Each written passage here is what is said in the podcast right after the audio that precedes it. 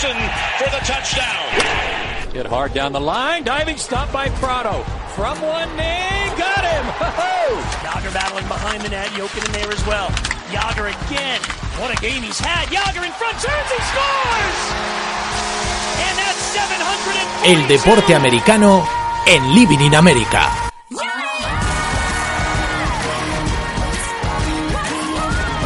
Señoras y señores, esto es Living in America. Marco Chamón, muy buenas.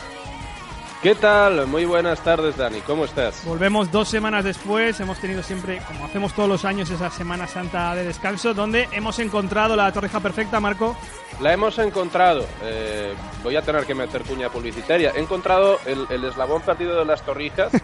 Eh, es, la torrija que sirven en el, algo que conoce muy bien todo el mundo, que, que conduzca por la carretera A1, en el Hotel Landa justo a la, a la entrada de Burgos, un, sitio además encantador, muy, muy medieval, muy, muy clásico, y sirven una torrija absolutamente sobrecogedora eh, es, es, perfecta, es jugosa por dentro, está muy sabrosa y además la sirven, este es un, este es un toque casi petimetre, si me permites, Dani, la sirven acompañada de, crema inglesa por encima. Es, para redondear la obra. Muy tuyo, además, además están dado justo precisamente donde más te gusta, en el estómago y, en, y, en, el estilo, en el estilo británico. Es, es, total, es total. La verdad es que ha sido, ha sido todo un descubrimiento. Eh, cerramos, por tanto, con éxito esta, esta semana de búsqueda anual interior, búsqueda interior y también de la torrija. Bueno, luego te paso mi número de cuenta, más es la mitad de lo que ha sido la cuña y me la, es envías. bueno, vamos con el hockey que ya comentamos hace dos semanas que hablaríamos de los playoffs de la NHL. Vamos con ello.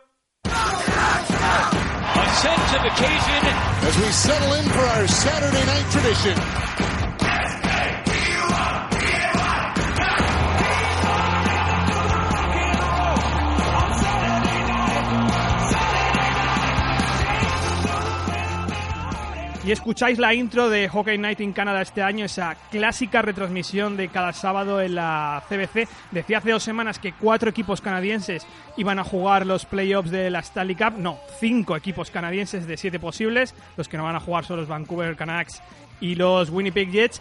Después de un año, Marco, donde el año pasado estamos hablando de ningún equipo canadiense en los playoffs de la NHL, sigue la sequía de The Great White North sin ganar la Stanley desde el año 93, cuando ganaron los Montreal Canadiens. Es algo muy notable, ¿verdad? Eh, yo es que además recuerdo perfectamente cuando estábamos en este punto el año pasado en Libre América y hablábamos, como bien señalas, precisamente de esto, de un país con tantísima tradición en el hockey sobre hielo como es Canadá, qué raro nos resultaba que no, que no tuviese ningún, ningún equipo clasificado, ¿no? Y ahora de repente, pues eso, nos encontramos a Montreal, nos encontramos a Ottawa, a Toronto, eh, está también eh, Calgary, Calgary, ¿verdad? Y Edmonton, sí. Y Edmonton. Bueno, es que es una barbaridad. Eh, verdaderamente han pasado casi a monopolizar la liga. Yo no sé si, si, si hay muchos precedentes de este tipo, ¿no? Con, con, con franquicias de fuera de Estados Unidos que tengan ahora mismo pues tantísimas opciones, aunque solo fuese desde un punto de vista estadístico, pero es que además hay, equipos que han llegado muy bien a playoff para llevarse Claro, para llevarse la Stanley Cup. 36%, en teoría ahora tienen los equipos canadienses, 5 de 16 eh, posibles, o Canadá, o Canadá estos días. ¿Cómo además, cómo se vive esto en, en Canadá? Estaba hablando antes del, del, de, de, la intro del Hockey Night in Canada, Conocemos en la NFL pues esos programas de la Fox, de la NBC, esas sintonías clásicas, pero esta sintonía que también se hace clásica todos los años, ese programa de, los sábados en, la CBC canadiense, que además luego despiden la temporada regular, bueno, perdón, despiden los playoffs, la Stanley Cup con un montaje espectacular de vídeo de, toda la temporada que se ha hecho un clásico ya, no solo en la CBC, sino que en YouTube y también en la televisión americana. Do you remember the way? The way it sounded, the way it made us feel.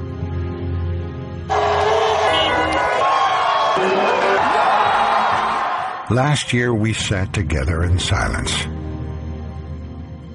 A hole in the heart of a nation. Playoff hockey. It's supposed to be as certain as the seasons. But I remember. And they remember too. ¿Cómo nos gustan estos clásicos, eh, Marco, de la televisión? Le dan, eh, le dan sabor, efectivamente. Eh, por hacer una, una, una, pequeña pausa, porque lo vimos hace, hace poco, tuvimos la ocasión de, de, ver los homenajes por el Jackie Robinson Day, que fue pues hace eh, cuatro o cinco días, eh, creo. 15 de abril, sí. Exacto. Entonces, eh, a mí me, me, gustó muchísimo volver a ver a Vince Scully. ¿No? salido de su, de su retiro espiritual para, para hacer de announcer de la, de la familia de, de, Jackie Robinson y, y contar unas, unas, anécdotas estupendas en la que además, y, y por eso lo traigo a colación, eh, habla de cuando, de cuando Jackie Robinson y él eh, se fueron un día a patinar sobre hielo. Hmm. Eh, Jackie Robinson pues no había patinado en su vida y, eh, y, bueno, pues, eh, pues Vin eh, creo que era de, de, Nueva York, entonces bueno, él, sí que sabía patinar sobre hielo y de repente Robinson, con este carácter que, que suelen tener los deportistas, le dijo, seguro que te gano en una carrera. ¿No? Esto sin, sin, tener ni idea de cómo, de cómo, patinar sobre hielo, no se había puesto unos, unos, unos patines hasta, hasta minutos antes. Y, eh, y, contaba, contaba, bueno, pues es, es ese carácter que, que, tuvo eh, Robinson toda su vida y que, y que le llevó a tirar esas, esas barreras tan importantes en el deporte. Y ya sabéis que esto es el deporte predominante eh, al norte del paralelo 49, en el, el, el, país de Canadá. Estamos viendo, pues, este año, como bien decíamos, a Montreal, que es el máximo galardonado en Stanley Cups desde, desde su nacimiento, allá por principios de los años 20, 24 títulos para el equipo de los Canadiens.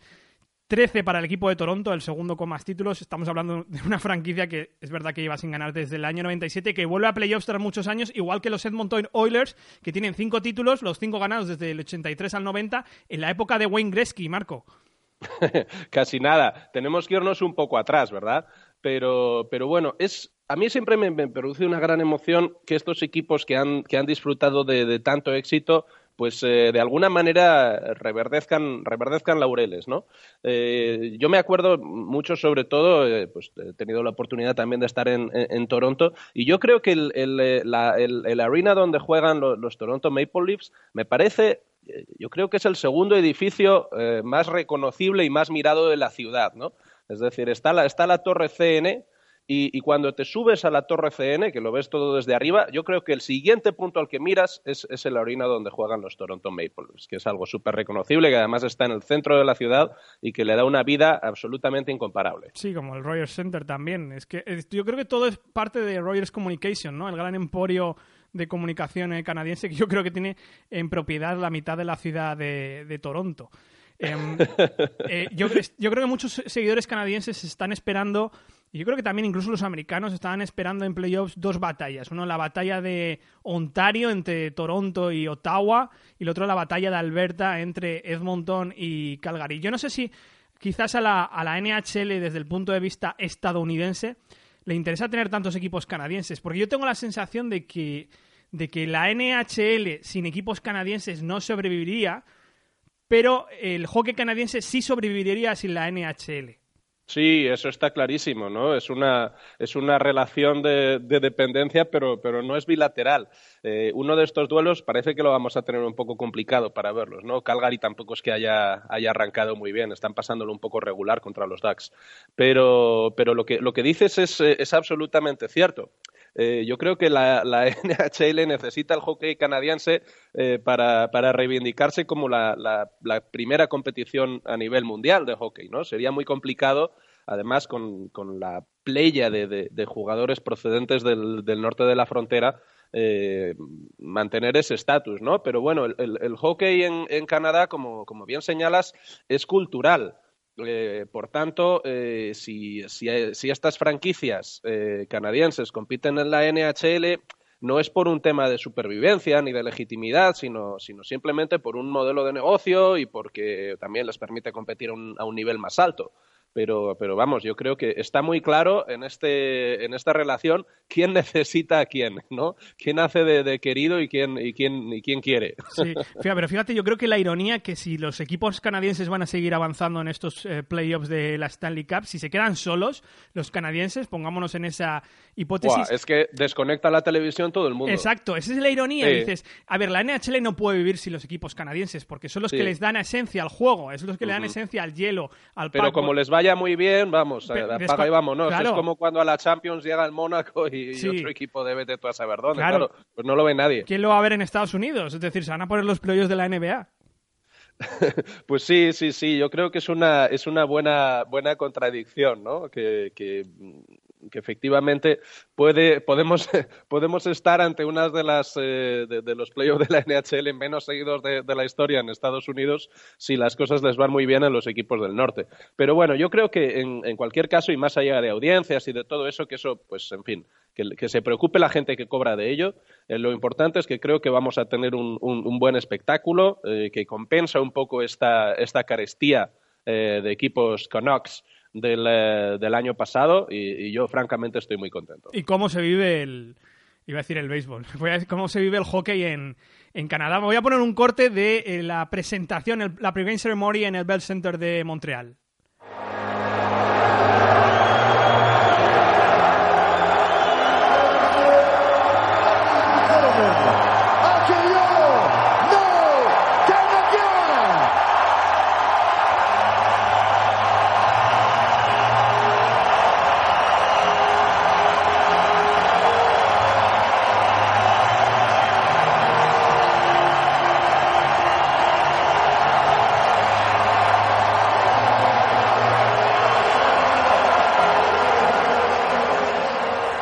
Espectáculo habitual de luces y montajes, esa presentación en francés, como ya sabéis, eh, Montreal es francófona.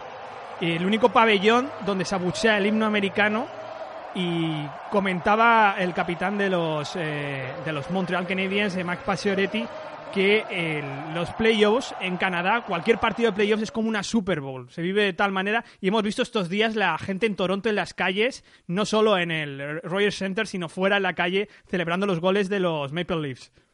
Y es que eso verdaderamente te da, yo creo que, la idea eh, de por dónde van las pasiones deportivas de cada ciudad, ¿no? Eh, el, deporte, eh, yo creo que verdaderamente donde, se respira muchas veces es en las calles de las ciudades cuando su equipo está jugando. Más allá incluso en el estadio, por los temas de, la accesibilidad, de las entradas y todas estas cosas que ya hemos hablado en otras ocasiones. ¿no? Pero verdaderamente la que se monta en las, eh, en las calles de la ciudad, sobre todo en las zonas circundantes a los estadios, yo creo que es un poco tomar el pulso a la, a la cultura deportiva de cada sitio. ¿no? Esto en Madrid lo sabemos bien, quiero decir. Tampoco hay que irse tan lejos para darse cuenta de estas cosas.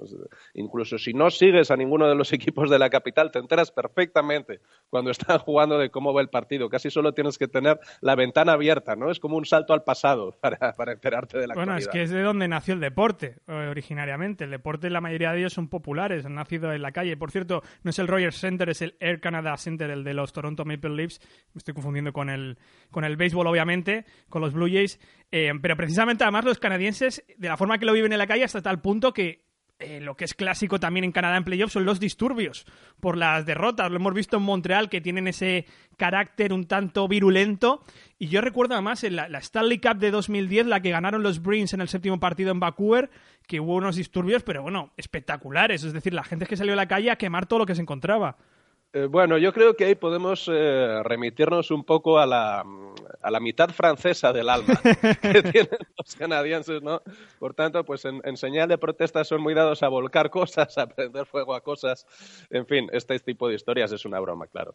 Que, que pues eh, tal vez no estemos tan acostumbrados a ver en, en, otros ejemplos del, del, deporte, del deporte americano, ¿no?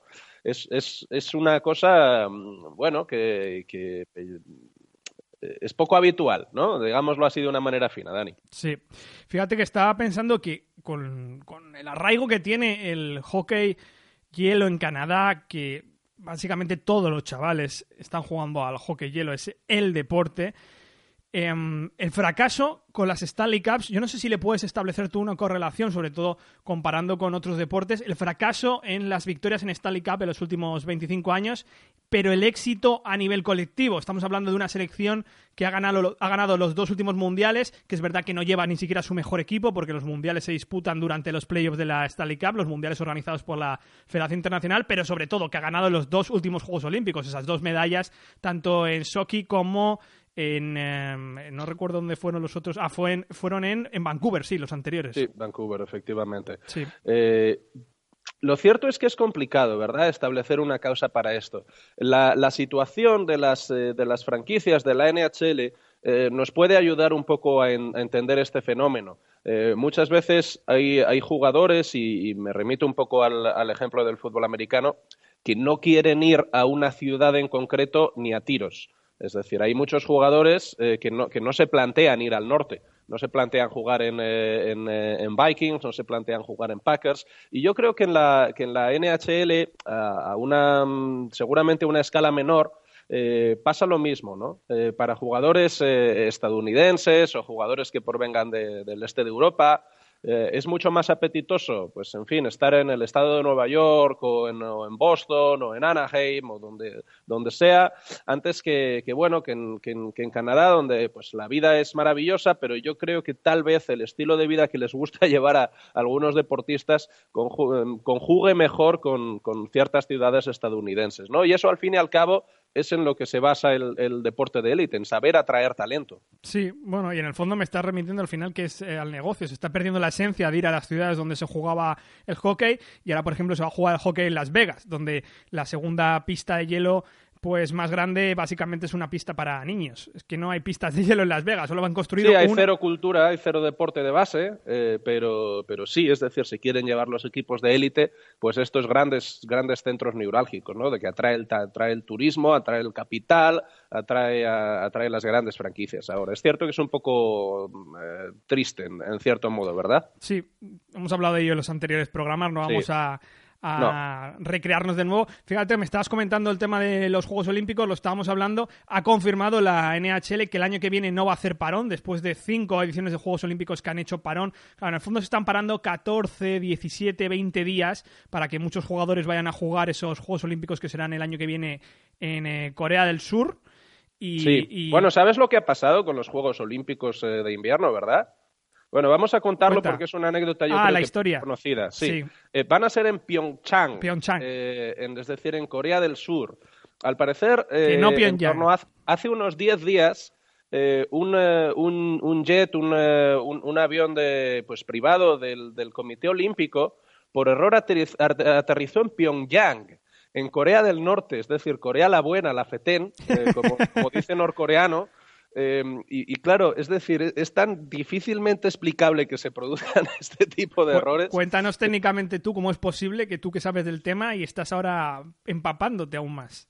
Sí, sí, bueno, pues eh, yo creo es que es, es que es inexplicable, verdaderamente solo se, se justifica desde un punto de vista de un, de un, de un error de, de, la comunicación al destino, al piloto, ¿no? Que, que yo lo que, lo que no sé es cómo no alucinó eh, dice, cuando, cuando escuchó que, que bueno, que, que, los del COI querían que les llevasen a Pyongyang. Eh, en fin, es, una cosa como terrible, ¿no? Yo además no les veo organizando unos, unos Juegos Olímpicos de invierno a no ser que hagan una especie de marinador yeah. eh, de, de, esto que querían, querían hacer una, un, una, estación de esquí con nieve artificial y todos estos sueños faraónicos que también pegan mucho con la cultura de allí. Bueno, y además no sé si Donald Trump les va a poner un solar dentro de poco por allí, tal como están, tal como está la, la, situación últimamente. Es terrible. Sí, bueno, en algún lado está poniendo, está poniendo solares en todos lados últimamente el señor Trump, que eh, por cierto creo que recibía a los Patriots un día de estos de, de esta semana, no sé, ya había bastantes jugadores que no iban a comparecer por la, por la Casa Blanca, me parece que Sí, era... bueno, sa sabemos de uno en concreto que sí, que será su, su compañero de partidos de golf. Sí. En fin,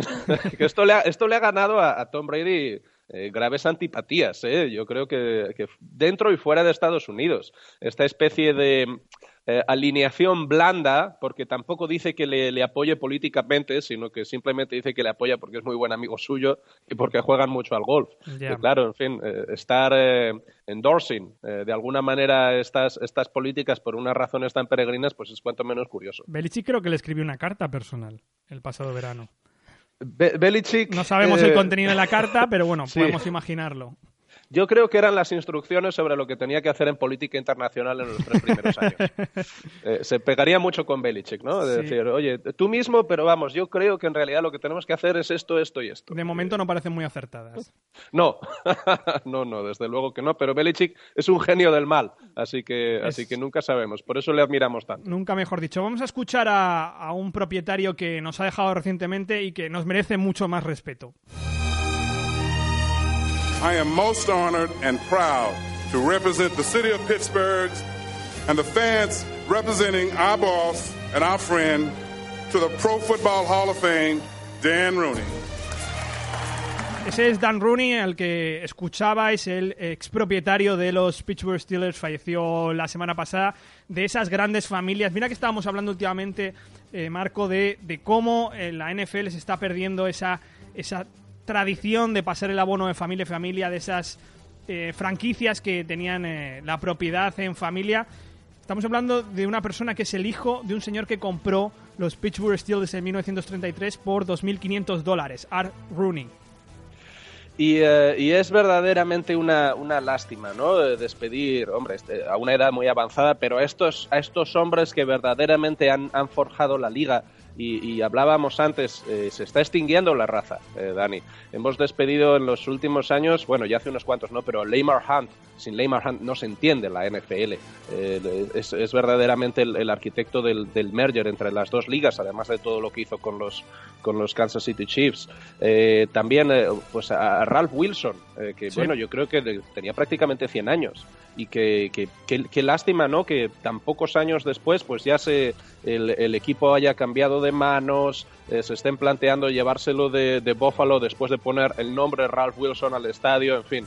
Eh, después de una vida dedicada a una, a una franquicia, estas cosas eh, a mí lo cierto es que me dejan un poco desorientado, ¿no? los, los, los Rams también, eh, que se quedaron en, eh, en, las manos. Eso fue, en vez de una herencia de padres a hijos, fue una herencia de, de, marido a mujer. Antes, antes de la venta de este equipo, eh, no lo sé, a mí me, me, produce, me produce cierta tristeza. Además, bueno, está el tema de que, de que Rooney ha sido un hombre muy respetado, incluso fuera de la liga. No olvidemos que, que desempeñó una, una misión como, como embajador ante Irlanda, ¿no? Con la administración Obama eh, el, expresidente Obama, de hecho, pues, pues ha hecho, ha hecho públicos una especie de carta eh, de despedida, ¿no? A su, buen amigo. Acudió a su funeral, el funeral eh, privado de la familia Rooney con Joe Biden también. Sí. Estuvo en su funeral y sobre todo yo creo la figura Marco dentro de la, de la NFL. la presencia que él ha tenido como propietario de los Steelers y dentro de, de todas las franquicias y luego sobre todo la, pequeños detalles que dan a ver ese tipo de personalidad tan honesta que era eh, Dan Rooney como la Rooney Rule, que ya sabéis que es que más o menos cuando hay una entrevista para el puesto de head coach o general manager tiene que haber al menos un candidato de una minoría, sea afroamericano, latino, asiático, bueno, oye, y lo vemos hoy en día en la NFL. Tenemos el propio head coach de los Pittsburgh Steelers, que es Mike Tomlin, afroamericano. Tenemos Ron Rivera, que es el eh, latino, el head coach de los Carolina Panthers. Ese tipo de cosas que llevan al progreso del deporte dentro de un marco social. Absolutamente cierto. Y además eh, no hay que despistarse. Es decir, eh, la primera Super Bowl ganada por un, por un, por un head coach eh, de, raza negra eh, que es de hace 10 años, me parece, ¿verdad? Sí, la, eh, cuando, la, cuando la ganó los Colts Tony Dungy. Exacto, entonces, sí, entonces no, no tenemos, cuando, cuando oímos estas cosas, no tenemos que pensar que estamos hablando de hace 40 años, de la lucha por los derechos civiles. no, es decir, esto es de, de, antes de ayer y si me apuras, de hoy.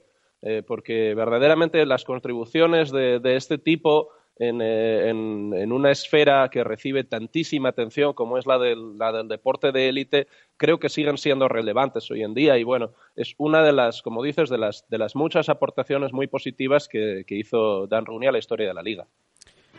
Nos vamos, Marco. Una semana un poco por cortito, se nos ha quedado un poquito más el programa. Estoy haciendo últimamente el, eh, los podcasts, tanto la lata de maíz como este del Living, eh, on the road. Estoy en, la, en plena gira de, de primavera. Ya sabes que yo en primavera me, me, suelto bastante y empiezo a hacer mis movimientos a lo largo de Europa. Están los Prineos, ahora estoy en Barcelona. Me voy y luego los festivales. Exacto, ya, exacto. Encadenas lo que es el turismo así como rural, internacional, europeo, luego ya con la etapa de festivales. Entonces es una, es una época muy importante para ti, Dani. Eh, desde luego, me voy este fin de semana a Budapest. Budapest y luego salto a Atenas. Es decir, que es que estoy. Lo bueno que podemos hacer esto, pues eso, si tú estás en Madrid o estás en Mallorca o en Burgos, y yo lo puedo hacer desde, desde el Pirineo Oriental, después de una buena, de buena ruta de raquetas. Es decir, que, que esto es así. Si es que lo podemos hacer así, pues podemos estar años y años. Tú eres de raquetas, Dani. Esto es maravilloso. Es muy señorial lo de andar por la nieve en, la, en las raquetas. ¿eh? Más de subir que, esto... que, bajar. Hay que, hay que, hay que pelear.